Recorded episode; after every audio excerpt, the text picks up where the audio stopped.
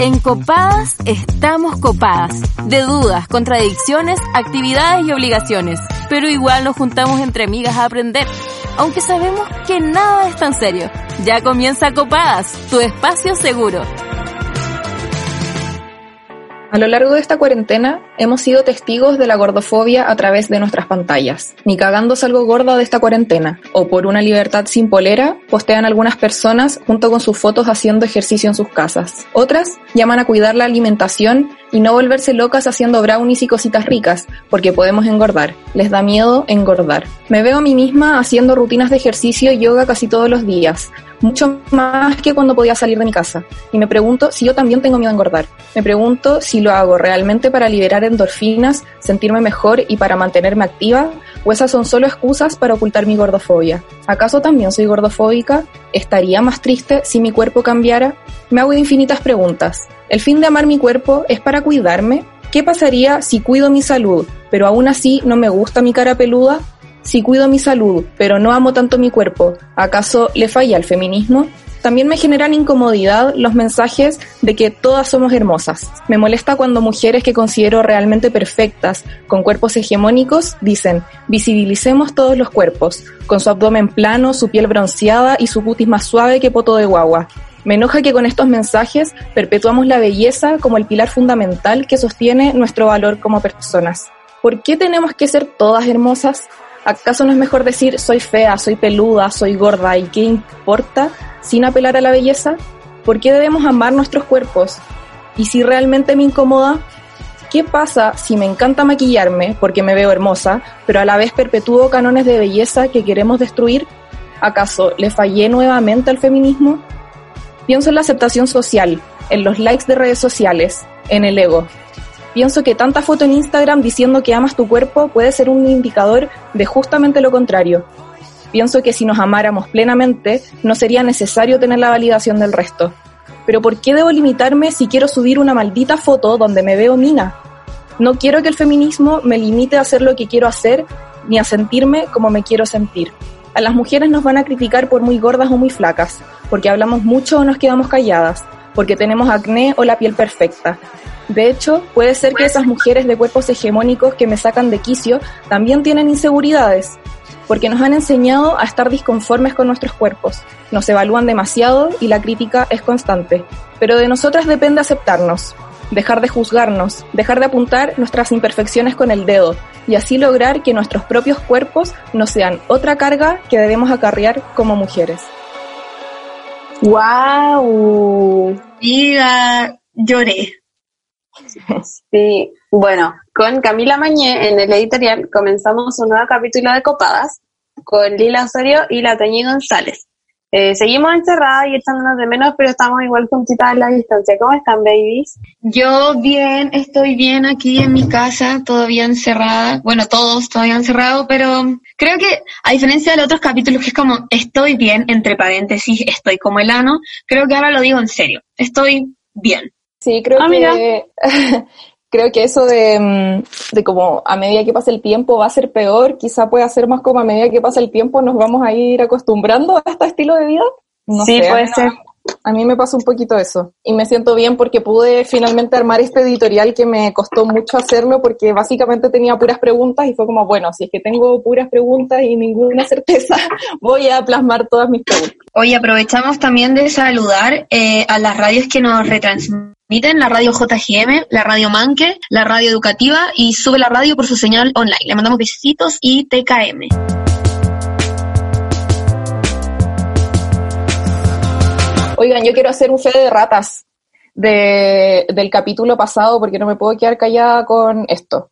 Eh, al comienzo del capítulo de discapacidad, la Toña dio unos, unos eh, datos sobre una encuesta y estaba muy bien como iba ella, pero yo tonta le interrumpí y le dije ah, que el 20% de las personas en Chile tienen discapacidad, pero en verdad leí mal, filo, fue, me traspapelé, y en realidad el 16,7% de la población en Chile vive con alguna condición de discapacidad y el 20% es solo en la población adulta. Y quería hacer esa fe de ratas porque no me podía quedar callada con eso, como que no podía dormir tranquila sabiendo que había entregado una, un dato erróneo en el, en el programa. Está bien, amiga. Amiga, yo te amo por eso. Gracias. Oye, ¿Mm? yo creo que tenemos que partir este capítulo definiendo como cosas, ¿o no? Para Sí. poder conversar después como todas en la misma sintonía. Sí, me tinca mucho. Vamos al diccionario feminista. Ya. ¿Quedas colgada con las conversaciones porque no entiendes algunos términos? ¿Fracasaste buscando en Google? Tranquila, aclara tus dudas con el diccionario de copadas. Hoy en el diccionario copado definiremos body positive. El término nació en Estados Unidos al final de los años 60 con una campaña contra la discriminación pública de las personas obesas y su lucha por los derechos. Y en su versión más moderna, en el año 2007, como respuesta al body shaming, tendencia bajo la cual se avergüenza a las mujeres cuyo físico no cumple con los estándares de belleza tradicionales. El término body neutrality apareció por primera vez en línea en el año 2015 y esencialmente tiene como objetivo alentar aceptar el cuerpo en el que uno se encuentra y centrarse en sus logros en lugar de su apariencia. En lugar de decirte a ti misma que amas la grasa de tus muslos, sentir que aprecias tus piernas porque te permiten caminar todos los días o ir al trabajo en bicicleta. El mensaje del body positive es que debemos amar nuestros cuerpos. La neutralidad corporal dice que está bien tener días en los que no. Así, este movimiento tiene el poder de ser particularmente útil para las personas con discapacidad, quienes están bastante frustradas con la demanda de amar sus cuerpos cuando se sienten presionados por ellos y en este punto la neutralidad puede ser un alivio. A pesar de entender todo lo que mi cuerpo hace por mí y agradecer profundamente el estar viva, está bien tener días en los que no me banco mis cicatrices o no quiero mirarme al espejo porque no me gusta lo que me devuelve. En esos momentos, desenfocar de lo corporal y enfocarme en otra de mis tantas cualidades como ser humano es lo que me produce paz. No necesito ser linda, no necesito que la sociedad me piense o acepte como hermosa. No me siento bella hoy. Cómo me veo físicamente es quizás la cosa menos interesante acerca de mí. Para algunos, la neutralidad corporal es un trampolín en el viaje hacia el amor propio. Para otros, es el destino en sí mismo. Hoy quiero decir que este diccionario lo hizo la Lila, que no se está pudiendo conectar en este momento, pero es de ella, no le hice yo, así que hay que dar el crédito. Muy bien, amiga. Gracias, gracias Monsi y Lila. Me, me llama la atención algo y lo quiero discutir con ustedes, como eso de eh, que el body neutrality se basa como en, en los logros de las personas. De las Y- mujeres. Claro, sí, yo creo que de las personas en general, como valorar a las personas según sus logros, eh, pero creo que eso de logros es como un poco exitista, ¿no encuentran? Sí, Como que al final volvemos a caer un poco como en lo mismo. Ay, guana, me da paja tener que criticarle todo a todo, weona, como increíble. Eh, sí, obvio que sí. O sea, quizás otras características o tus acciones, ¿cachai? Pero como que la palabra logro, como bueno, ¿por qué todas tenemos que tener logros? Lograr algo, aspirar sí. tanto, ¿cachai? Claro. a mí me como pasa que no que, quiero que mi currículum sea mi valor como persona, ¿cachai?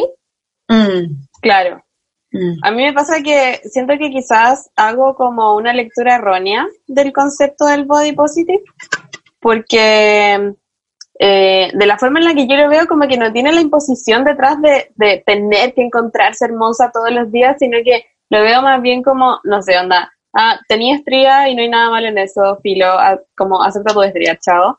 Como que siento que es una aceptación de lo que somos y de nuestros cuerpos, pero aceptarlo como que no significa encontrarlo hermoso o amarlo por obligación, sino que es solo como estar ok con el cuerpo. Siempre lo leí así. Entonces como que ahora siento que existe que el body neutrality, que es como lo que yo siempre pensé que era el body positive y me, como que, no sé, quedé así como un cortocircuito. Es que no sé si es lo mismo, porque según yo el rollo del body neutrality es como es como otro otro rollo, no como estoy ok, sino como yo me amo, pero no me amo como por mis piernas o por mi belleza, sino como por mis logros, por quién soy, por quién quiero ser y todo eso. Mm. A mí igual O me pasa, esa lectura al menos. a mí me pasa que encuentro muy heavy que efectivamente hay gente que se siente mal o presionada porque otras personas emiten un mensaje como quiérete, como que puede ser de la manera más nice, ¿cachai? Por ejemplo, me pasó el otro día que eh, compartí, por ejemplo, una eh, como unas, unas gráficas en Instagram de cosas que se pueden hacer en casa, que te pueden mantener como más calmado, qué sé yo. Y al tiro fueron a decirme como, oye, pero yo, por ejemplo, no puedo darme el tiempo para pintar y para para hacer todas las cosas que te invita a hacer esa publicación porque, qué sé yo, trabajo y soy madre y la cuestión, y es como, ay, ya, onda, si es que recomiendo una serie de Netflix, igual soy consciente de que no todo el mundo tiene Netflix, ¿cachai? Como que, ¿por qué tener que, como, sabemos que vivimos en un mundo diverso y todo, como, no solamente por publicar una cuestión o por decir quiere tu cuerpo, estoy necesariamente como imponiéndole algo a la gente. Entonces encuentro como muy brígido como que se dé eso de, oye, yo me siento presionada, no me obliguen a amarme, ¿cachai? No me obliguen a ver la serie Netflix si no tengo Netflix. Como bueno, tranquilo, nadie te está obligando, ¿cachai? Sí, sí. Oye, yo quiero hacerle una, una pregunta más ligada como al, al, editorial que hizo la Cami sobre como estas distintas presiones que siente una eh, por no subir de peso en cuarentena y estas cosas. Y ahí la, la, la Cami se preguntaba como soy gordofóbica, le estoy fallando al feminismo y todo esto. Y yo les quería preguntar si ustedes creen que todos eh, somos, como todo el mundo, tanto hombres, mujeres, etcétera, somos personas gordofóbicas. Ya, espérate, yo creo que esa, esa respuesta la tenemos que dar como con nuestra invitada de día, ¿o no? Sí, que necesario. ¿Te gustaría tener acceso a nuestra biblioteca feminista? Síguenos en Instagram, Twitter y Facebook como Copadas Podcast y encuéntrala en publicaciones fijas e historias destacadas. Estamos con vía Zoom con Antonia Larraín, comunicadora feminista, creadora de la campaña Tallas para Todos y del Body Posit Tour. Y también eh, eres podcastera como nosotras. De grandiosas. Sí, parte de grandiosas. ¿Se escucha? ¿Me sienten? ¿Me oyen? ¡Ay, qué emoción! ¡Qué emoción! Eh, me siento muy, muy privilegiada. Es que tengo el micrófono de Britney. Esto es como... Ah. no, yo diría de center, pero obvio que Britney es mucho más estiloso. ya, sí, ya. Bueno, a ver, me entré, me, me recién. Gordofobia y redes sociales. cosa más maravillosa en estos meses. ¿Qué fue lo que, qué fue lo que dijeron que, qué fue lo que dijiste que alguien te atacaron? ¿Alguien te dijo así como le estáis fallando al feminismo? No, no, no, que yo planteo en el, en el editorial, planteaba que acaso estoy haciendo ejercicio todos los días, estoy haciendo yoga todos los días porque realmente quiero sentirme mejor conmigo misma o también existe gordofobia oculta en esas acciones, ¿cachai? Como tengo miedo de engordar, lo estoy haciendo por una cuestión simplemente física o, o de salud, ¿cachai? O de bienestar. Como que y entonces ahí la Toña preguntaba, como, ¿acaso somos todas gordofóbicas un poco? Yo creo que sí. Ah. o sea, depende, porque, porque esa, esa pregunta solo te la podéis contestar tú. Lo que pasa es que hay cosas que tenemos tan, tan, tan integradas en nuestra, como en nuestra crianza, en nuestro contexto social, como nos hemos formado, que es muy difícil darnos cuenta que eso sí es gordofobia. Yo creo que, de partida, hacer deporte en esta época, hacer ejercicio, hacer yoga y todo eso, ayuda un montón a mantenerse como activo, sobre todo por el encierro, a mantener la calma, ayuda para un montón de cosas. El deporte siempre ha sido algo positivo.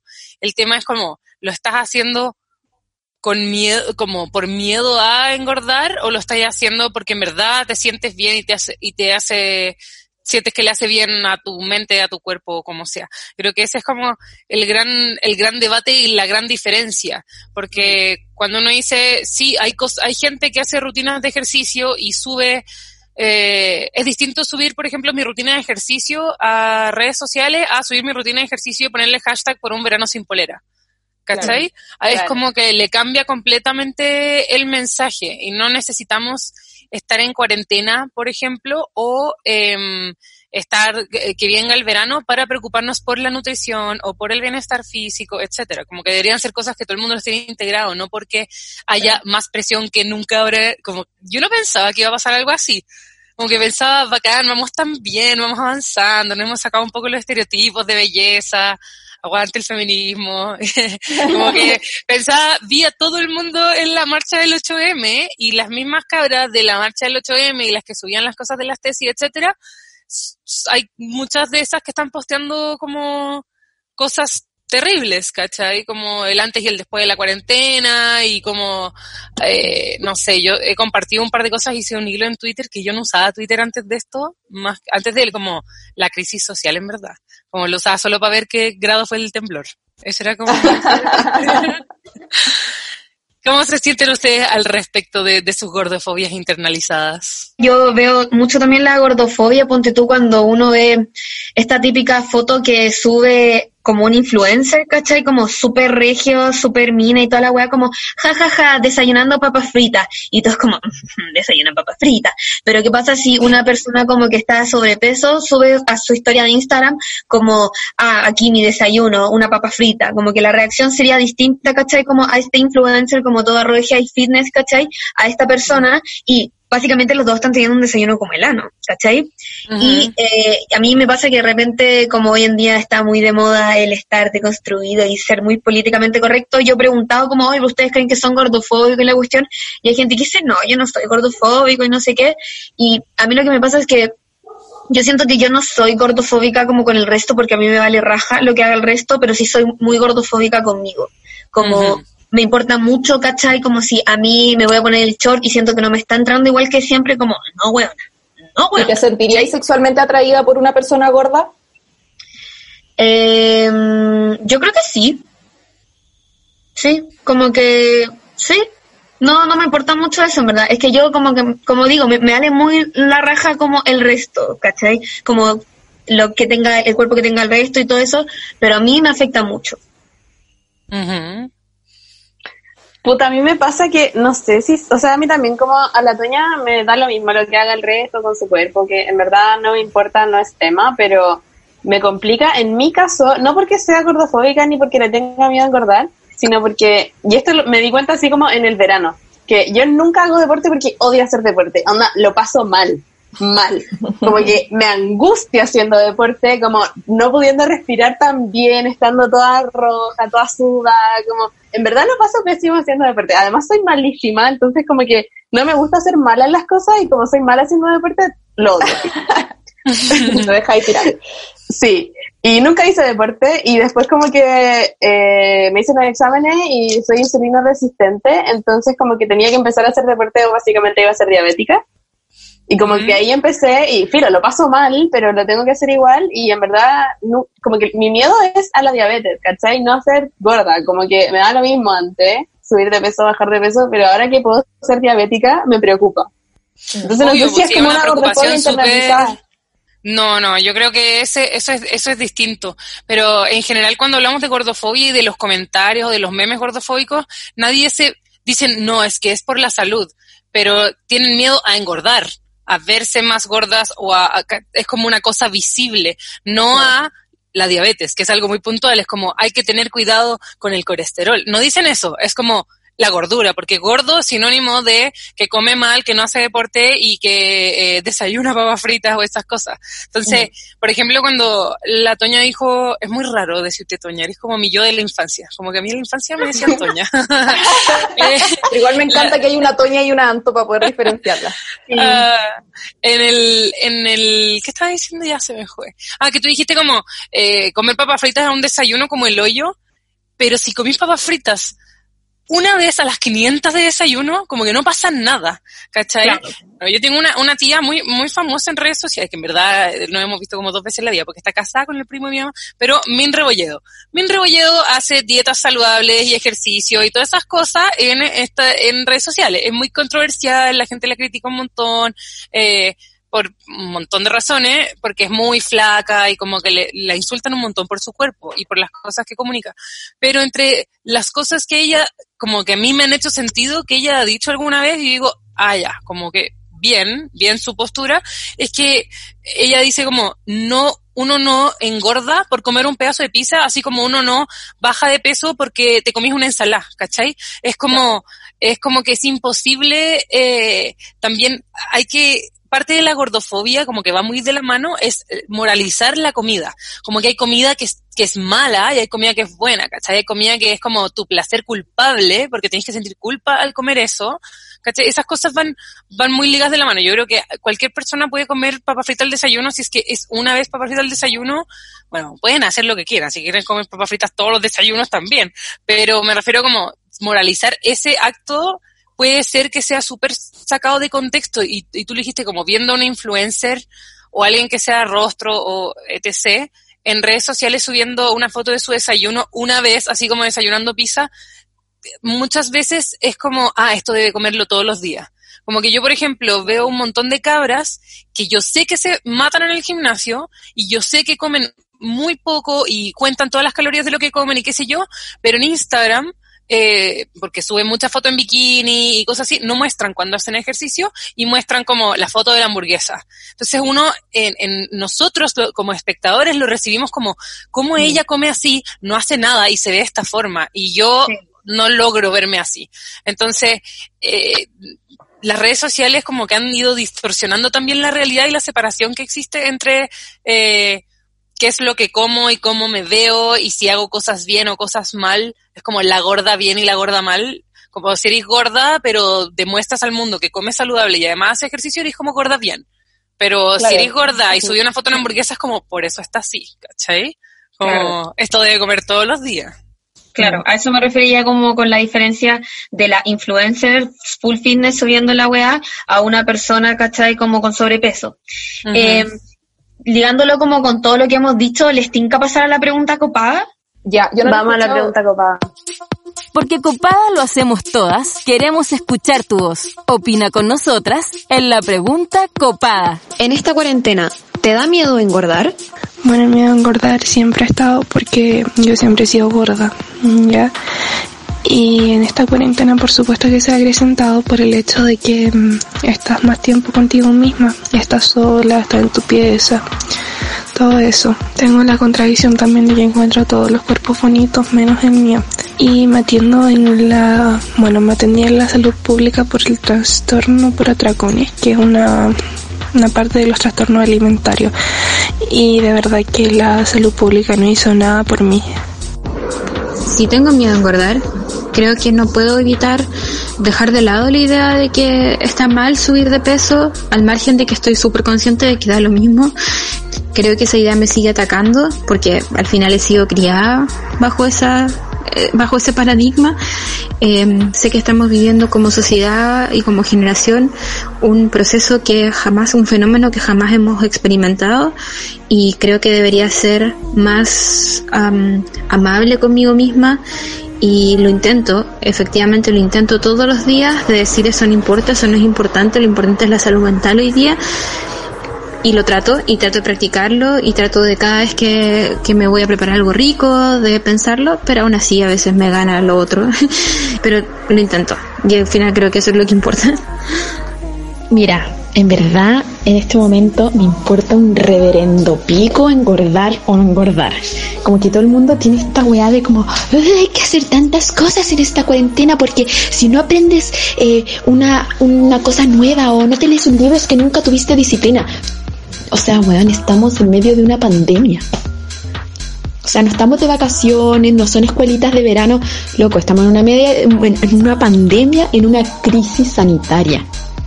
Si engordo o no engordo o lo que sea, me la suda. Me da lo mismo. Paremos como esta weá de romanticismo de la cuarentena. Es como, por fin estoy en casa. Es como el pico. Pico. Hay gente que lo está pasando mal. Durante lo que llevamos de cuarentena no, no he tenido miedo a engordar porque he tenido tiempo para hacer ejercicio, vigilar lo que como, eh, que no me falte calcio, B12, cosas así. Y también porque trabajé mucho durante, con mi autoestima durante este último tiempo, porque en septiembre del año pasado pasé por un o sea, casi trastorno alimenticio.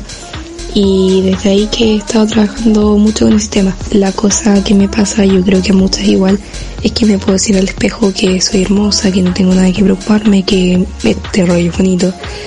Pero después veo una mujer en traje de baño en Instagram o una modelo como promoción de gimnasio y digo, puta, ¿Por qué no estoy así? Bueno, en esta cuarentena yo estoy ocupando mucha avena, linaza y todo eso que teníamos acá en la casa para hacer galletas, galletones, todo tipo de cosas que veo en internet, en Instagram. Pero a todo le echo mucho azúcar, la verdad, no, no me importa subir de peso. Eh, lo que sí estoy haciendo ejercicio todos los días para bajar mis niveles de ansiedad, pero la verdad es que no me incomodaría para nada subir de peso en la cuarentena, es lo que menos me importa. Solo me importa estar bien con mi salud mental y eso. La verdad es que sí, tengo constantemente miedo a engordar. Pese a que siempre estoy eh, dejando el legado en mi día a día, de que tengo que quererme mucho y apreciarme y amar mi cuerpo tal cual es. Y pese que predico eso bastante por las redes sociales y en mi vida misma, siempre tengo mucho miedo a engordar. De hecho, ahora me estoy cuidando con la comida y pese a la ansiedad que tengo diariamente, el miedo persiste. Admitir que sí, sí tengo miedo a engordar, pero estoy tratando de enfocarme en otras cosas. Eh, últimamente he tenido muchas crisis de pánico, así que intento enfocarme en eso y en los trabajos para la U. Además sé que la situación en la que estamos hace que mis niveles de ansiedad sean mayores y por eso tengo más hambre de lo normal. Y por eso me repito a mí misma que no es mi culpa, que estoy haciendo lo mejor que puedo y que tengo que ser convencida conmigo misma.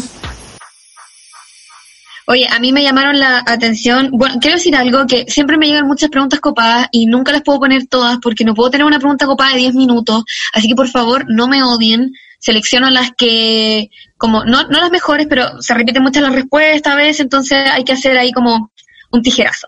Bueno, eh, cosas que me llamaron la atención, eh, como de la pregunta copada, es por otro un ejemplo eso que decía una niña de que ella fue criada bajo este paradigma de como que está mal subir de peso.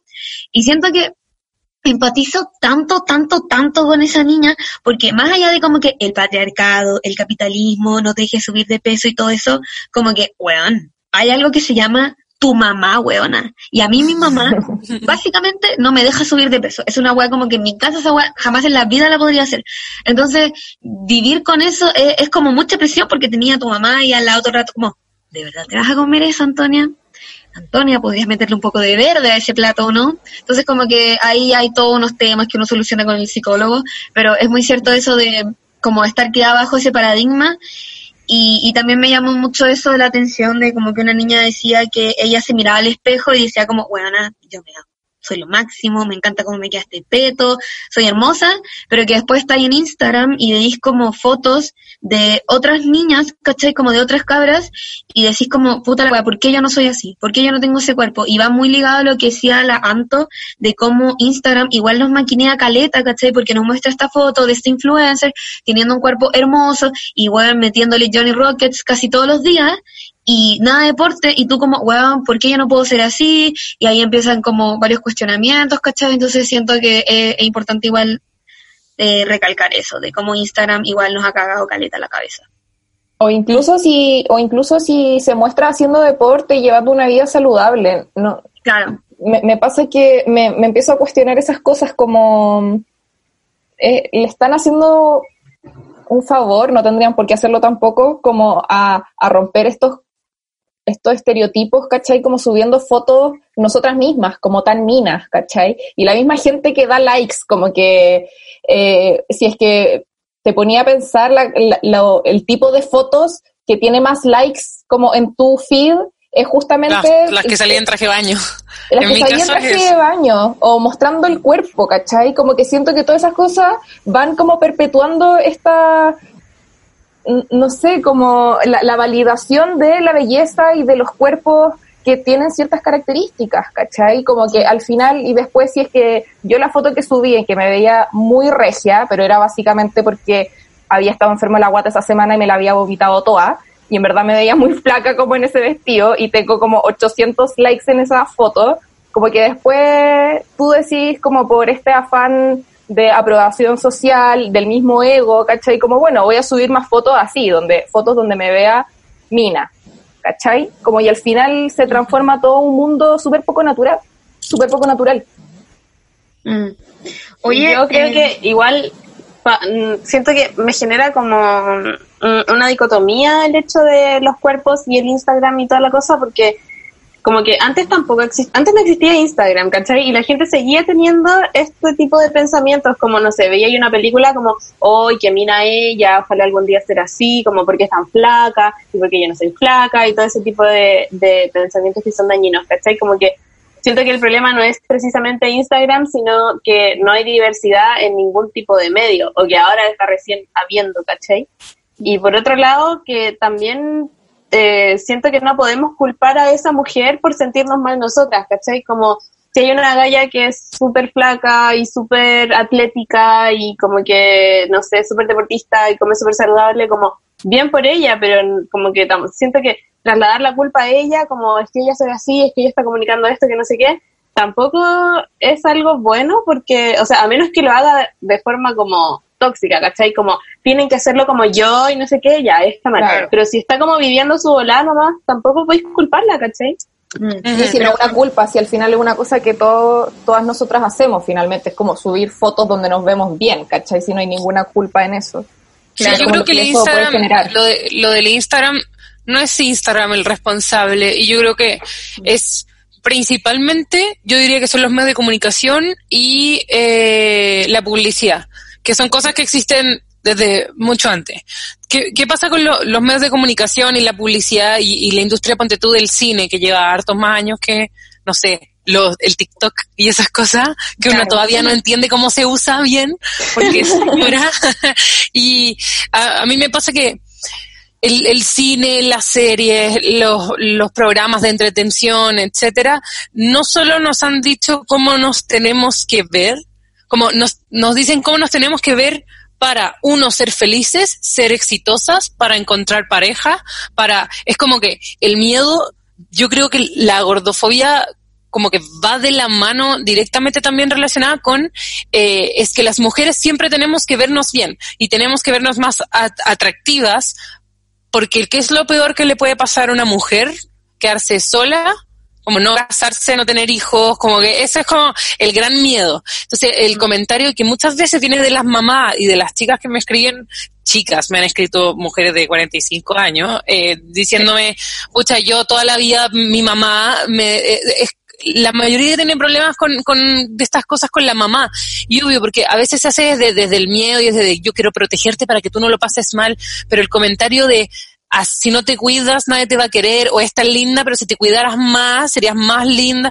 Todas esas cosas vienen desde ahí, yo creo que está como, y, ese es un pensamiento que está más allá de Instagram. Lo que pasa es que en Instagram lo tenemos todo el día y, nos crea esta como realidad distorsionada donde pensamos que Instagram es la vida real, porque uno hace historias en el día a día y todo, pero lo que uno muestra en redes sociales es, hay que acordarse que es, primero lo subimos para buscar aprobación, porque es para tener me gustas, tú lo subes para que alguien lo vea, siempre. Tenga tu cuenta privada o pública, si hay alguien famoso o no, siempre estáis subiendo las cosas para que lo vea tu tía Juanita y tu, y el ciego que te gusta, o, o no sé, tu profe. Ah, tu profe Mina.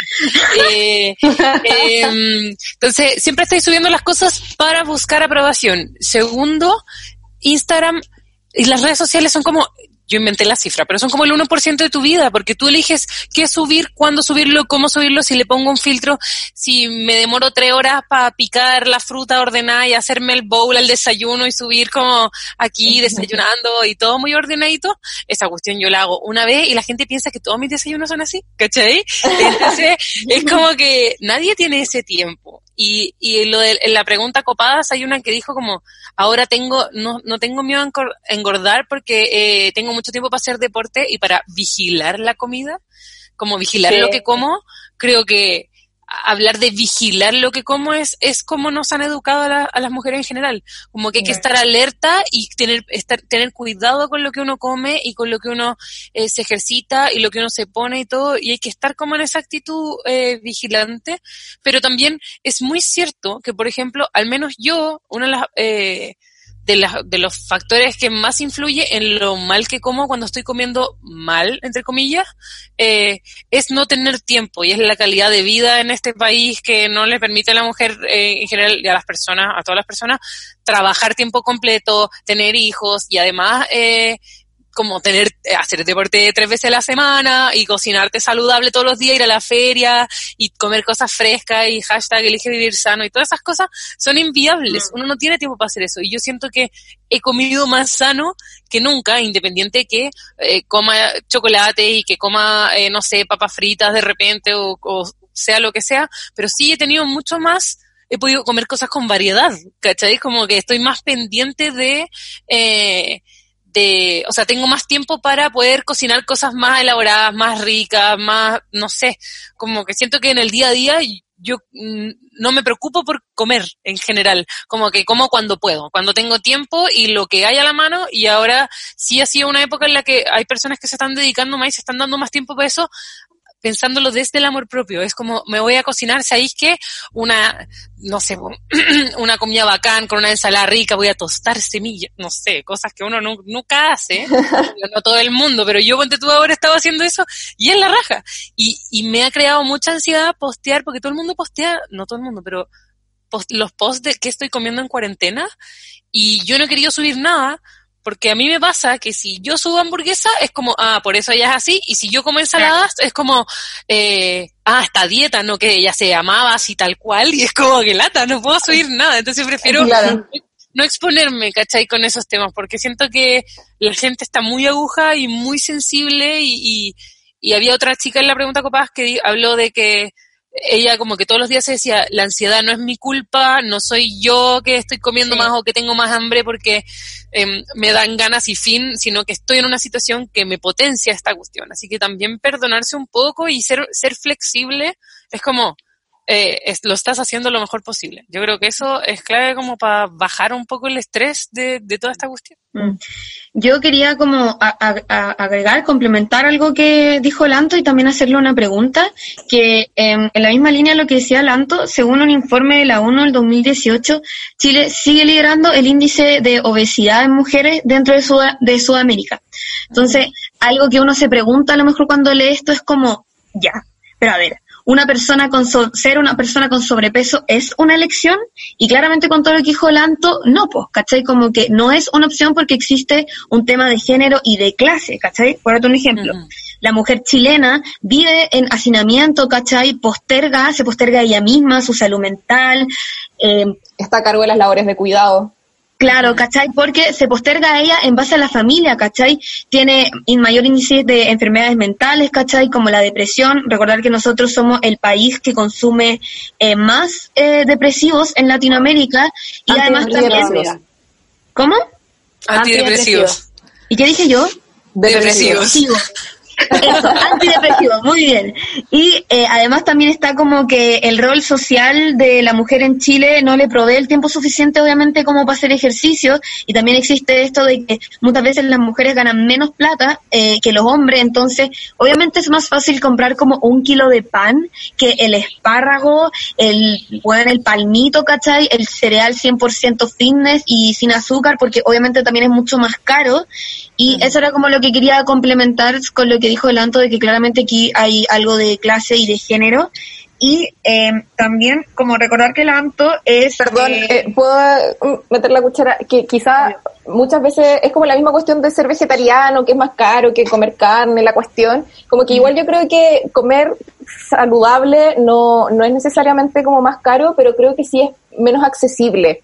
¿Cachai? Como por ejemplo, lo mismo que decía, y como el estilo de vida que llevamos en este sistema capitalista y al final es como lo que tiene la culpa de todos nuestros problemas, no nos permite, por ejemplo, tomar un desayuno decente y al final la gente termina comprándose una sopaipilla en el carrito y que se la come en la micro parado.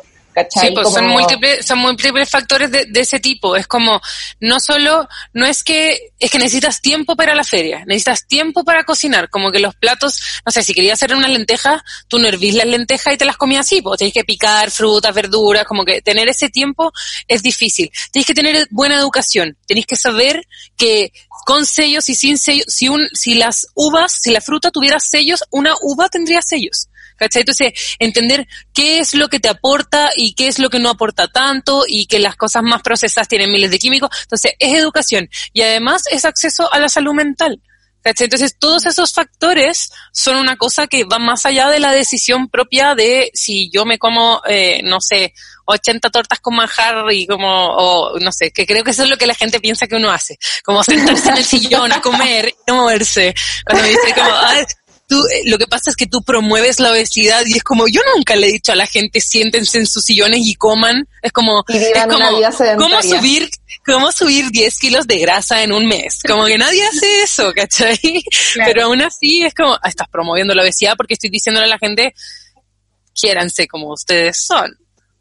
Oye, Anto, y la pregunta que te quería hacer como para entrar un poco en lo que es body positive, eh, nosotros igual definimos en el diccionario lo que era body positive, pero igual me gustaría si tú lo pudieras definir un poquito y también preguntarte qué opinas eh, sobre las críticas que se le hacen al body positive, sobre terminar siendo una imposición de belleza, que aunque no sea obviamente la belleza hegemónica tradicional, igual sigue siendo una imposición y toda imposición es dañina.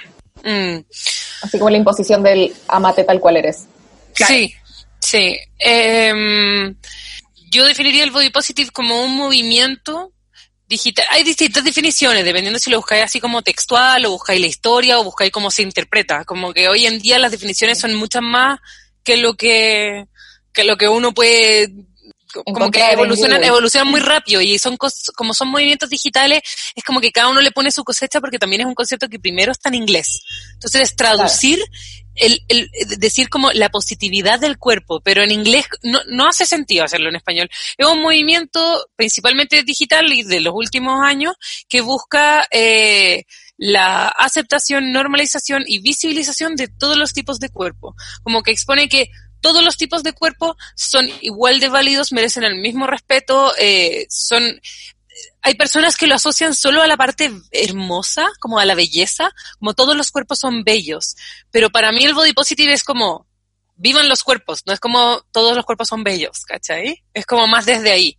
Eh, hay mucho, mucho debate, como que he visto gente peleándose es que el body positive no es feminista. Uno puede ser como body positive y no ser feminista también. Como son cosas que tienen muchos, muchos aspectos. Pero eh, eso de la imposición, de como he leído que hay personas que dicen que el body positive es como como que te, me tengo que sentir feliz siempre y como tengo me pongo tanta presión en tengo que amarme, tengo que amarme, tengo que estar feliz con mi cuerpo, tengo que quererme, eh, tengo que amar mis estrías, me da más ansiedad y me provoca más frustración porque siento que estoy fallándole como a mi filosofía de vida, ¿me cachai? Como a este movimiento y a que esto que es lo que yo creo. Eh, al menos yo nunca lo he sentido de esa forma. Sí lo he visto como he visto fiscalizadores de si es que yo posteo que tengo inseguridades, alguien me dice, ah, no, que el amor propio, que la cuestión, ese tipo de cosas para mí es algo súper negativo, pero para mí el, el, mensaje central, central del body positive y por qué se creó este movimiento y todo, es es también hacer parte de las inseguridades de eso. Es decir, todo el mundo tiene inseguridades y es normal. Y tener buenos días y malos días es parte del proceso y eh, no es es como que es un camino hacia, es como estar con el amor propio y todo eso es un ejercicio de todos los días, sobre todo cuando el medio te dice constantemente que estás mal. Como que no importa, yo muchas veces he sentido eso, que no importa todo el trabajo personal que haga yo frente al espejo diciéndome soy mina, soy bacán, eh, puedo hacer todo, soy súper válida, me merezco cosas buenas, si salgo al mundo y todo me muestra que no es así. ¿Cachai? Entonces, para mí es como, para mí hacer activismo body positive es tratar de enseñar que tenemos inseguridades, que eso es normal, que todas las sentimos y es empezar a cuestionar desde dónde vienen y que son imposiciones del resto y que la idea es que tratemos de esforzarnos en, querernos y en valorarnos, y en valorarnos y en dejar de compararse y todo eso. Para mí siempre ha sido como algo muy positivo, que después se hayan armado debates así como, no, es que me están obligando a quererme y yo me odio y déjenme odiarme en paz, que el otro día lo leí en Twitter, alguien, una influencer que posteó eh, algo así, que como me carga el body positive porque me dicen que no puedo odiarme por ser gorda. ¿Cachai? Y ahí hay, hay debate muy profundo, es como, no sé, yo nunca le diría a nadie como, eh, está bien que te odies también, ¿cachai? Como que quiero cosas buenas para el resto de la gente. Claro. Eh, yo te quería preguntar, eh, es que me acordé, pensando en este capítulo, me acordé de una entrevista que se le hizo hace muchos años, cuando estaba vivo Felipe Camiruaga. ¿Ya? Eh, un gran perfil en la revista Paula, eh, que se llama, que esconde Camiruaga, y se lo recomiendo a la gente que le gusta el buen periodismo. Y, y, aquí dice algo que lo introduzco así, no para apuntar a Camiruaga ni nada, sino porque creo que es representativo de lo que muchas personas incluso te podrían decir a ti o hemos escuchado nosotras, que dice, ¿podrías enamorarte de una persona fea? Y él responde, fea, fea, muy fea, muy fea no.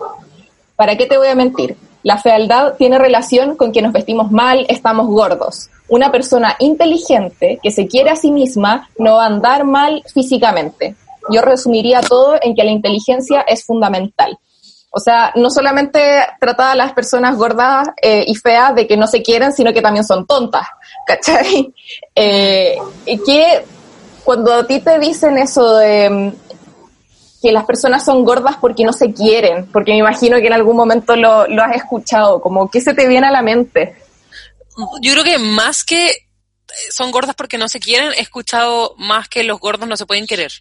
Como una persona gorda no es capaz de quererse, ¿cachai? Porque se está autodestruyendo, porque se está haciendo daño, sin cuestionarse por qué la persona es gorda o cuáles son las decisiones que toma sobre su cuerpo. Como que hay mucho de asumir. Al cuerpo gordo se le atribuye una serie de cosas. Por ejemplo, las personas gordas automáticamente el prejuicio social que existe es las personas gordas son flojas, tienen, eh, no tienen fuerza de voluntad, son despreocupadas, son, eh, se dejan estar, ¿cachai? Como, eh, no, bueno, no, no son, disciplinadas. no son disciplinadas, no son atractivas, no, no, como que nadie las va a desear, etcétera, etcétera, etcétera. Hay una serie de, de carga moral que tiene como el hecho de ser gordo, visiblemente gordo. Eh, y yo discrepo con, tajantemente con Felipito, que, que, en paz descanse, eh, yo creo que, que eso nos, nos han enseñado también. Es muy difícil que las personas no piensen así hasta que se lo cuestionen. ¿Cachai? Es como que toda la vida nos han dicho eso como hacer, comer estas cosas está mal, porque si comes esto vas a engordar. Por lo tanto, las personas gordas han hecho cosas malas y son culpables de eso, ¿cachai? Entonces, eso está ahí presente y yo creo que hay un montón de personas que lo han seguido replicando hasta el día de hoy, han tenido que bajarle un poco al, al nivel de odiosidad con el que se comunica en, en los medios y todo, pero ustedes leen los medios argentinos y son satánicos. Argentina tiene, son como el primer o el segundo país con mayor cantidad de trastornos de la conducta alimentaria en adolescentes. Es terrible. Ya los titulares, y el otro día yo subí un video de una, de una señora que estaba en cuarentena, que es como, tiene como dos millones de seguidores, diciendo, hoy día fue a comprar harina y no hay harina, dejen de cocinar, dejen de hacer pan, van a quedar todas gordas, asquerosas, cerdas, eh, después de esta cuarentena, no sé qué, como, como que están los medios y la gente hace noticias y son rostros y todo. Y, me imagino que la entrevista de Felipito la tiene que haber leído mucha, mucha, mucha gente y dicho, ah, sí, pues tiene razón, los gordos son todos No se quieren. No se quieren. Qué brígido. Igual en defensa de Felipito fue hace demasiado tiempo y si se lo cuestionáramos yo creo que Felipito lo recapacitaría. Aparte que Felipito no podría decir estas cosas hoy en día cuando las, como que la mayor parte eh, los mayores espectadores de los matinales y de cosas así es la señora dueña de casa. Y sorry, pero la señora dueña de casa, en promedio con la tasa de, de, obesidad que existe en el país y que en el fondo la gran mayoría de las personas es gorda en Chile, de partida esa, esa, esa base, es como que estaría criticando y diciéndole a tu propio público que no son inteligentes, ¿cachai? Yo encuentro que eso debe, debe ser muy triste si lo hubiera leído. No sé si la revista Paula la leía la señora como no sé, de, de, mm, porque la revista Paula es como, es como media cuica, ¿o no? Sí, no sé, yo me todas las revistas yo sé, yo sé de paltas y gallinas, pero yo no sé de revistas, yo no sabía que Lucho Jara era cantante hasta hace como dos años atrás, así que... Oye, la entrevista en el 2003. Muchos ah, años. Más todavía. Muchos años. Yo tengo una pregunta sobre el, el, body positive. Es que todavía no lo, no lo logro entender como muy bien. Voy a hacer como la dura en la wea, ¿ya? Ya. Em, estoy lista, estoy lista para este momento. como que el, el claramente el, el, culpable como de la de tener pensamientos gordofóbicos, ¿cachai? Y de creer como que los gordos son lo que tú dijiste como flojos, eh, que no tienen como negligencia. Bueno, todo lo, todo lo que dijiste era culpa de los medios de comunicación. Pero también mencionaste el hecho de que el body positive entre otros, ¿cachai? También mencionaste el hecho de como que el body positive lo que hace es como visibilizar y mostrar, politizar también distintos cuerpos. Pero conectado como en lo que yo dije, según el informe, el informe de la ONU del, 2000, del 2018, igual me pregunto si el body positive, ustedes como movimiento, visibilizan también como eh, esta información sobre como que en Chile eh, sigue liderando el índice de obesidad eh, de mujeres en Sudamérica y también entendiendo como que la obesidad, ¿cachai? También es una enfermedad, porque yo entiendo esto como de mostrar todo tipo de cuerpos, pero también no, el rollo no está como que hay cuerpos buenos y hay cuerpos malos, sino como que hay cuerpos que no están teniendo como una vida eh, saludable y que tienen problemas de tener un infarto, de tener tipos de cáncer, eh, problemas cardiovasculares, ¿cachai? Entonces como que creo que es importante visibilizar, pero me pregunto si el body positive también cae como en lo mismo que los medios de tradición, que es como mostrar algo, pero que también ese algo eh, tampoco está bien, porque ese cuerpo a lo mejor es un cuerpo que está obeso y la obesidad se, se entiende como una enfermedad que trae muchos problemas. Entonces me pregunto si el Body Positive también visibiliza como este tipo de información e incentiva también una vida eh, saludable. Yo no sé si el trabajo, el, como si es uno de los postulados importantes del body positive, es eh, tener una vida saludable. No es como una cosa fitness, tampoco te dice, eh, se trata sobre no fiscalizar al del lado, ¿cachai? Entonces tú también decirle a alguien como, oye, ¿sabéis que eh, tú eres obeso, tenía un problema, eh, tenéis que hacer algo al respecto? Es, mira, si lo ponemos así, me voy a, me van a criticar de por donde sea, pero si lo ponemos así, tú decís, ya, ser, eh, tener obesidad es lo mismo que tener anorexia, ponte tú.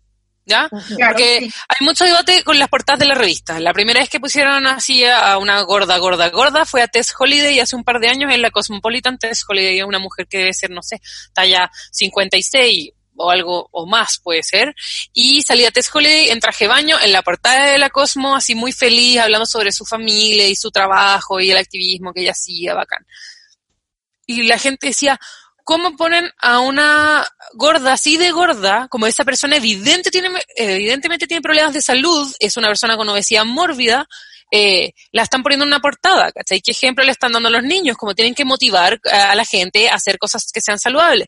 Pero nadie se queja cuando ponen como mujeres con anorexia en las fotos. Ahora últimamente sí, pero ha sido súper mega normalizado y es mucho menos fiscalizado. Entonces, aquí empieza la cuestión de decir, ok, hay, hay, hay gente que ha querido hacer políticas de como deberíamos poner, hacerle como un exámenes médicos, exigirle exámenes médicos a todas las modelos y que nadie esté bajo peso ni sobrepeso.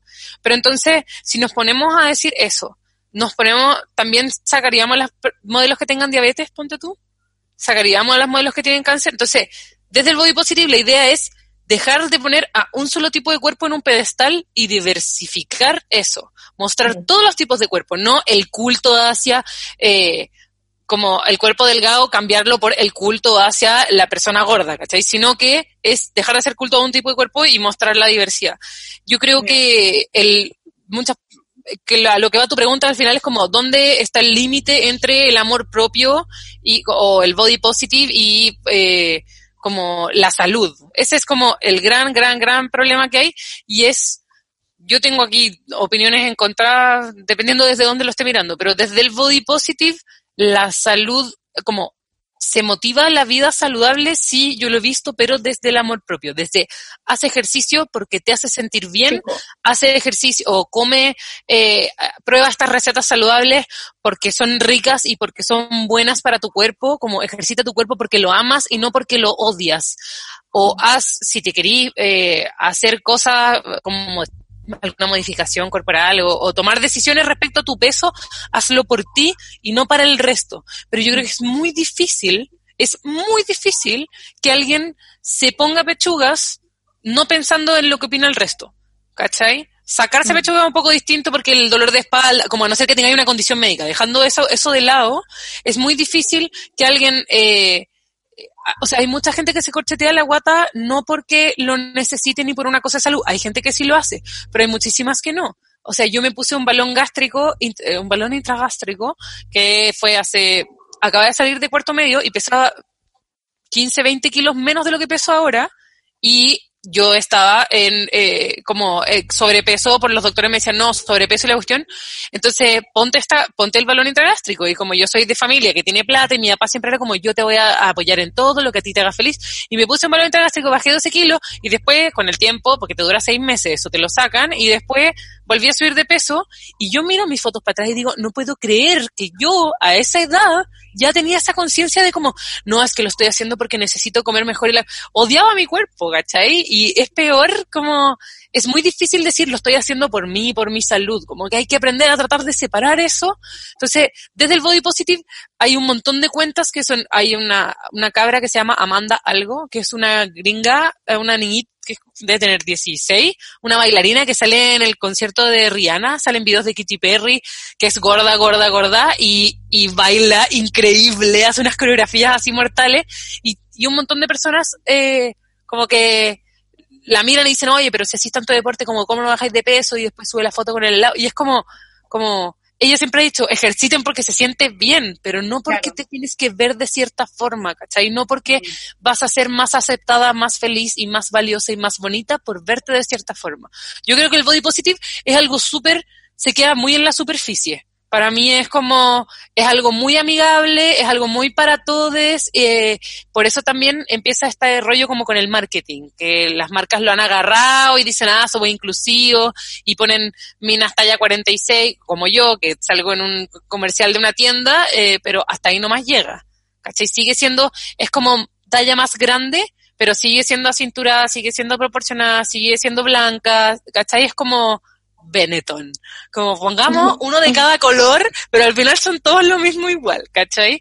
Entonces, eh, yo creo que el límite del body positive y la salud es como, bueno, la salud es decisión de cada uno y yo creo que, que la información tiene que estar como ¿Es importante saber esta información? Sí, pero por ejemplo mi mamá que me manda siempre estos mensajes, yo creo mucho a mi mamá y nos llevamos bien, pero tenemos diferencias, eh, y me manda muchos de esos reportajes así como, la gordura mata, y como eh, Chile es el segundo país más gordo de la verdad, ¿cachai? Como los porcentajes de obesidad en Chile. Y le digo, ya mamá, ¿de qué te sirve a ti mandarme esta información?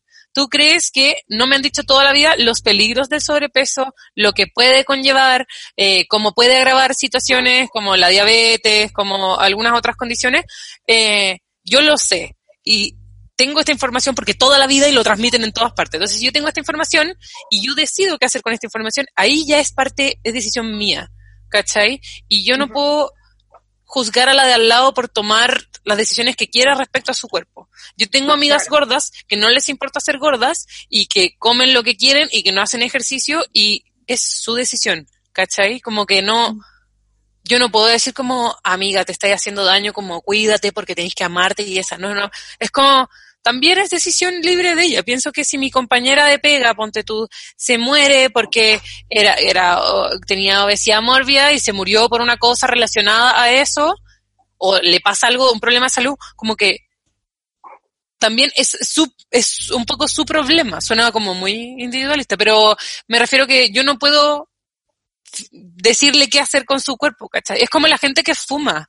Es como a la gente que fuma, tú no vas por la calle diciéndole, es que en redes sociales sí pasa, porque te dicen, la gente va ahí comentando como, eso no es saludable, eso está mal. Pero si tú vas por la calle, tú no vas a parar a cada persona gorda que esté caminando por la calle y le decir, ¿sabéis qué? ¿Sabéis qué? Yo creo que, que tenéis que cuidarte porque tú sabéis que el sobrepeso en verdad como que no es dañino, es como dañino para la salud. Como que esas cosas no, uno no se debería meter en el cuerpo del otro, ¿cachai? Es que no es tu, como que tampoco es tu deber, po, Anto, ¿cachai? Es como, bueno, el deber como del Estado, ¿cachai? Porque, por un ejemplo, una persona, no, no, no tienes que ser obeso como para tener una vida como poco saludable o tener riesgos a tener enfermedades cardiovasculares, etcétera, porque lo que la gente no sabe es como sobre educación de salud, ¿cachai? Porque el IMC da lo mismo, weón, como, o sea, no da lo mismo, pero lo que importa más que nada es el porcentaje de grasa, ¿cachai? Porque podéis tener una persona completamente alta, que se ve súper flaca, ¿cachai? Pero que tiene un mm. porcentaje cero muscular y un 40%, ¿cachai? De grasa, y esa es una persona que no está siendo saludable. Y en, en, esa misma línea, Anto, eh, yo te quería preguntar sobre lo que se piensa como sobre la capitalización del body positive, como ya, ama tu cuerpo, respétalo, siéntete segura, ¿cachai? Como filo con el sostén y el calzón de encaje ese, ¿cachai? Cómprate el XL, pero cómpratelo y cómpratelo en flores, ¿cachai? Buena, como sigamos eh, capitalizando y sigamos capitalizando con la belleza al fin y al cabo, porque es una de las grandes críticas que se le hace hoy en día al body positive. Y me imagino que a ti misma, pues si eres modelo, hoy que te deben llegar críticas. O sea, yo soy comunicadora, activista, influencer y después modelo. Es lo que menos hago, pero es lo que ah, más le gusta a la gente, porque poner como modelo y XL en una sola frase es muy controversial y como que llama más la atención, así que la gente dice como, aquí viene la modelo. Eh, respecto a comprar en Flores, Flores no tiene sostenes de mi talla. Corta. Chao. Listo. Bueno, flores, lo que sea.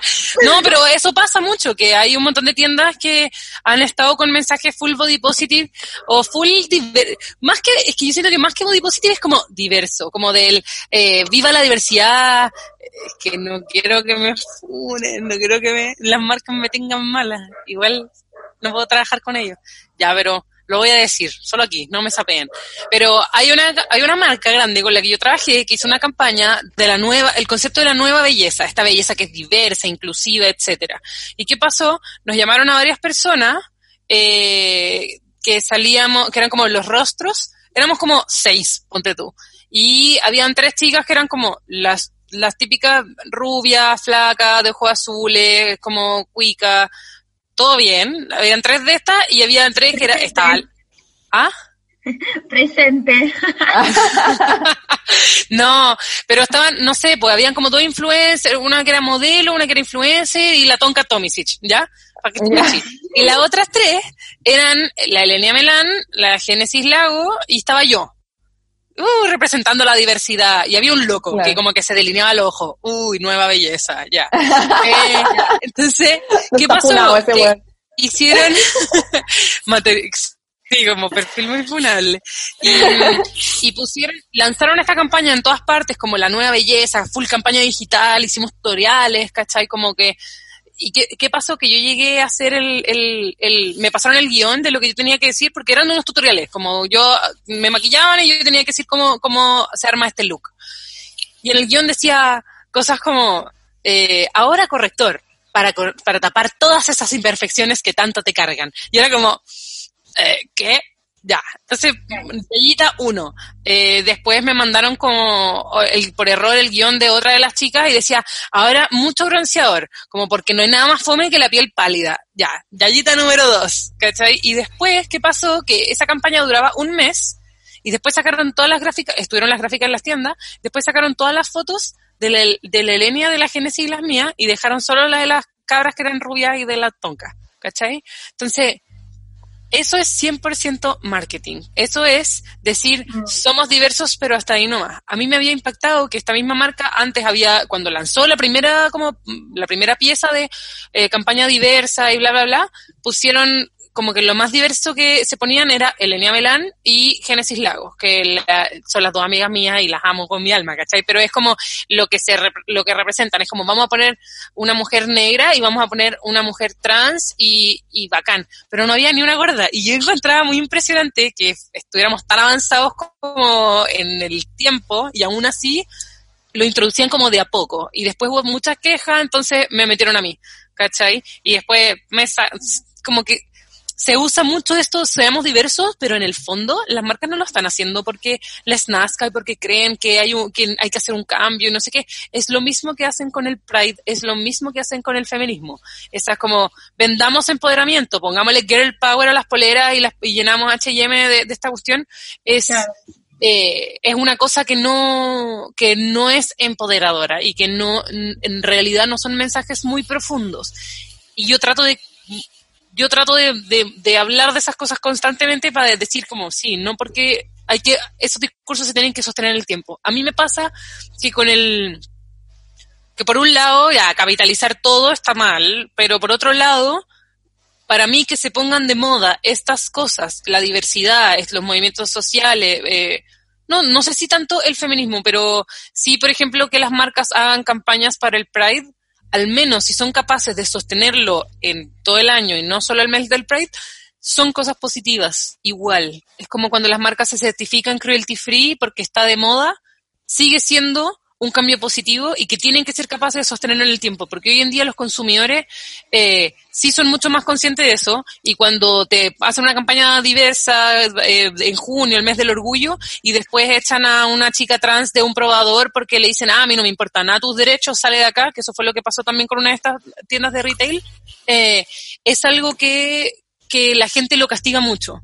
Entonces, ok, te vaya a poner diverso por, aunque sea por marketing, ok, sosténlo en el tiempo. Y yo creo que hace un cambio positivo igual ver, para mí ver a, a alguien con un cuerpo como el mío en, en una campaña grande sigue siendo algo muy impactante y sigue siendo algo que yo digo como, me emociona, ¿cachai? A mí me emociona ver eh, ciertas campañas como, no sé, Glossier, que es una marca de maquillaje gringa, que puso, hizo una campaña de un humectante de piel y puso una mina como full musculosa, puso una mina mm, no sé, no, me acuerdo, pero que las que más me, me impactaban era como puso una mujer mayor y puso una mina que era gorda y que salía como sentada con todos los rollos marcándose y no le photoshopean las cosas, ¿cachai? Y es como, lo encuentro la raja, ¿cachai? Como que todavía es algo un poco rupturista, todavía es algo que muchas marcas no hacen y que si bien siguen vendiéndote al final el, el, el, maquillaje o te siguen vendiendo como cosas, están usando eso para venderte cosas,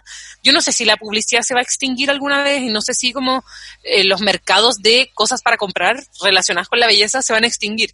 Lo que al menos yo espero en mi vida, al menos verlo antes de morir, espero que no sea de coronavirus y que no sea la próxima semana o algo, eh, pero como que espero que al menos yo alcance a ver que, que la norma sea la diversidad, ¿cachai? Que el concepto de lo normal y lo hegemónico vaya mutando y se diversifique, aunque sea por marketing, ¿cachai? Porque es un paso que después ya no pueden dar el paso atrás. No pueden decirle a las mujeres que voten y después ah, lo echamos para atrás, aunque este gobierno nos intenta hacer esas cosas, pero bueno. Eh, pero como que son, son, son cambios que las personas hoy en día ya no van a permitir el, el retroceso, ¿cachai? Entonces, eh, para mí siguen siendo cambios positivos aunque lo hagan, aunque lo hagan por marketing. Igual es eso lo que, lo que tú decías, pues como normalizar lo normal, si al final lo que los datos que daba la Toña es como que la mayoría de la población es gorda, ¿cachai? Como porque son los menos cuerpos que nosotros vemos y es justamente como decís tú, pues como responsabilidad de los cuerpos, o sea, de los cuerpos, de los medios de comunicación que, que esa sea la, nuestra realidad, pues.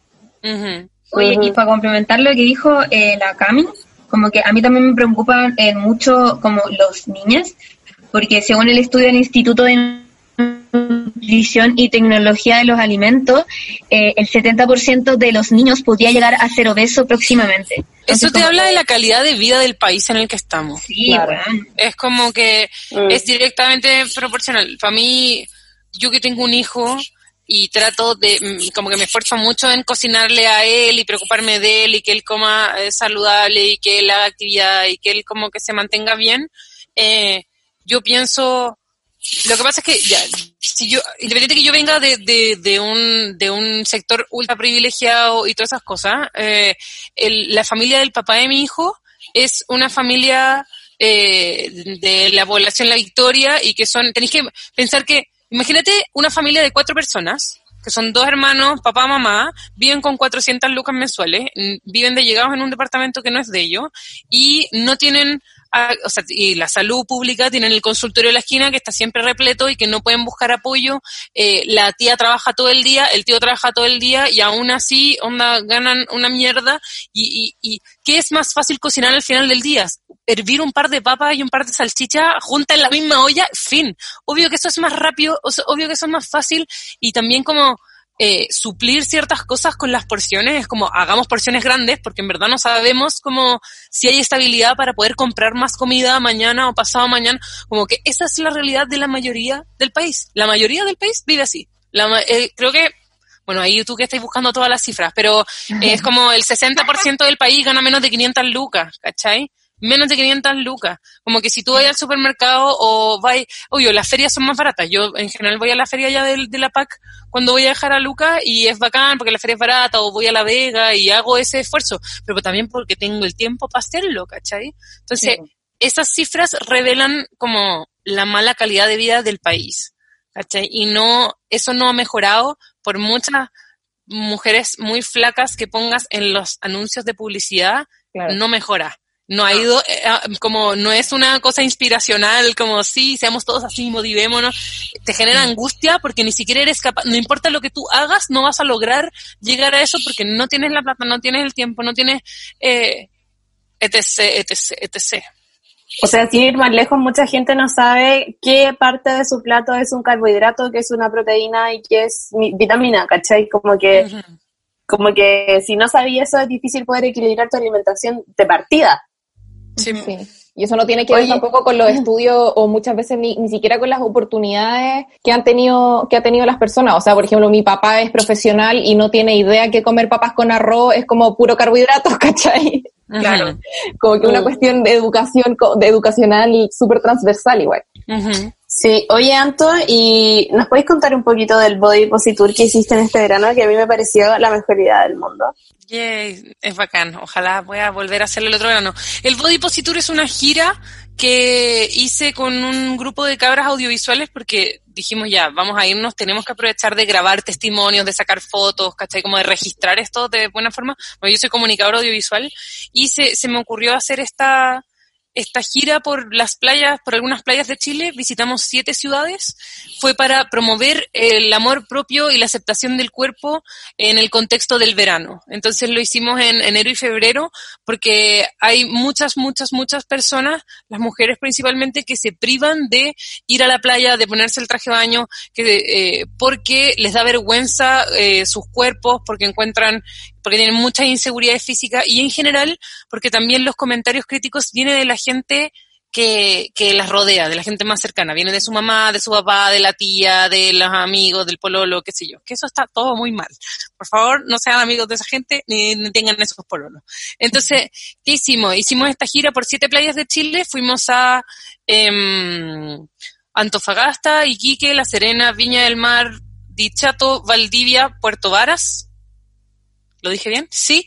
Eh, fuimos a esas siete playas y creamos como espacios seguros, en el fondo el concepto era, vamos a la playa juntas, como quieres atreverte, como no te atreves a ponerte un traje de baño porque te da vergüenza querer, ven con nosotras, vas a estar en un espacio seguro donde nadie te va a criticar, nadie eh, te va a mirar feo, nadie te va a decir nada y vamos a poder conversar y compartir como las experiencias de, de violencia, vamos a hablar de inseguridad y también de cómo algunas hemos superado eh, algunas cosas y otras seguimos trabajando. Entonces, fue muy bacán porque es se dividían en general en dos tipos de, personas las que fueron, las que tenían muchas inseguridades y no las habían podido enfrentar por falta de apoyo, eh, y las que ya habían enfrentado inseguridades y ya se ponían el traje de baño y ya como que estaban muy felices y disfrutaban de la playa y toda la cuestión. Entonces, entre ellas se apoyaban y se contándose esas cosas y al final todas las cabras se pusieron traje de baño ese día en la playa y todas se, se bañaban al final y conversábamos y era, era fue muy emocionante escuchar a toda esta gente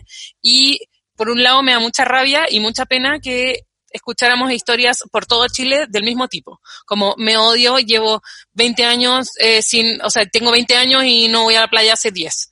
¿Cachai? Como dejé de ponerme de traje baño cuando tenía 15. Eh, odio mi cuerpo. Es un discurso que se escucha a lo largo de todo el país. Entonces, generar esta cuestión fue, fue muy bonito y grabamos una serie eh, o sea, como un documental dividido en cuatro capítulos. Hay tres capítulos arriba en mi canal de YouTube y el cuarto eh, es el último que nos falta subir porque coronavirus, entonces nos, vamos a tener que grabar un Zoom como este, ¿cachai? Porque nos queríamos como juntar las del equipo a hacer un cierre y no hemos podido, así que...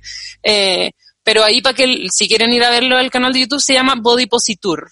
Y eso fue organizado por arroba tallas para todos, que tallas para todos es como la comunidad que creé hace un tiempo Em, que busca como visibilizar diversidad de cuerpos y diversidad de género, etcétera. Mm. Qué seca, qué sí, muy bacano. el otro año. El otro año van a Viña con nosotros, que es lo que queda más cerca. ya. Oye, te quiero agradecer en verdad y también por respondernos todas nuestras preguntas y, e inquietudes sobre el tema. Y también me imagino que el, el body positive no solamente habla como de, de los cuerpos y sus formas, sino como de otras cosas tipo pelos y espinillas y ojeras y cosas que son también súper normales y que, porque por ejemplo a mí me pasa, eh, y esto es una inquietud, no la voy a decir como pregunta, porque eh, a mí me pasa que a veces me siento como limitada a hablar de estos temas o como referirme de eh, al body positive o, o decir alguno que otro mensaje, porque es como, puta, la buena tiene el cuello largo, es flaca y es alta, pero también todas nosotras, y lo dije en el, en el editorial, tenemos como siempre complejos con nuestros cuerpos y yo encuentro que tengo, bueno, las costillas salidas y puede que sean cosas que solamente ve una, ¿cachai? Que soy demasiado bigotúa, odio mis cejas y, y como que al final siempre vamos a tener alguno que otro como complejo con nuestros cuerpos porque en verdad muy que nos han enseñado a odiarnos y a compararnos con la buena con la tonta Tomicit, ¿cachai? Eh, entonces, no sé, quería como decir eso, que también me imagino que el body positive no se, no, no solamente se enmarca en eh, los cuerpos y sus formas, sino que también con todas estas cosas que son normales también, como en, visibilizar, como había dicho, esta normalidad que somos la mayoría. Exacto es como todos los aspectos del cuerpo en general, sean los, los pelos, las pecas, las cicatrices, cualquier característica física en el fondo que no condicione tu valor y que todas esas cosas al final te hacen ser tú mismo y ser tú mismo es algo bacán y es algo por lo que uno no tiene que avergonzarse ni vivir sintiéndose culpable. Mm. Qué lindo, Con esa linda frase yo creo que terminamos este capítulo cuarto de la quinta temporada de Copadas. Oye, y la Lila lamentablemente nunca se pudo conectar, pero la queremos mucho. Sí. Y Anto, muchas gracias por eh, darnos esta entrevista y compartir con nosotras tanto conocimiento y sabiduría. Así que eso siento que soy como, como que me acaba de crecer, me, salieron 40 canas cuando dijiste eso. Como todos estos años de sabiduría. Te falta como, te falta la pipa, así como fumando pipa. ya. No, gracias a ustedes por la invitación. Escucho mucho el podcast, soy muy fan, así que eso, bacán que se cuestionen estos espacios. Yo creo que es importante no ser tan castigadores y estar abiertos al diálogo. Como bacán que puedan decir, sí, sabéis que a mí me preocupa engordar y que tampoco responder como, pero ¿cómo? Eh, funa para ti, ¿cachai? Como que siento que bacán poder expresar estas cosas porque en el fondo igual todas lo sentimos, ¿cachai? Todas sentimos inseguridad con algún aspecto y bacán poder hablarlas y no ser castigadas por eso. Eh, así que si no les gusta el body positive, body neutrality, búsquenlo en Google. Esta es como la otra opción. Sí, lo, definimos también. Ya, bacán. Ya, muchas gracias, Chao. Chao. Chao. Gracias. Gracias a ustedes. Así termina un nuevo capítulo de Copadas, tu espacio seguro. Acompáñanos todas las semanas para reflexionar, conversar y tirar la talla entre amigas.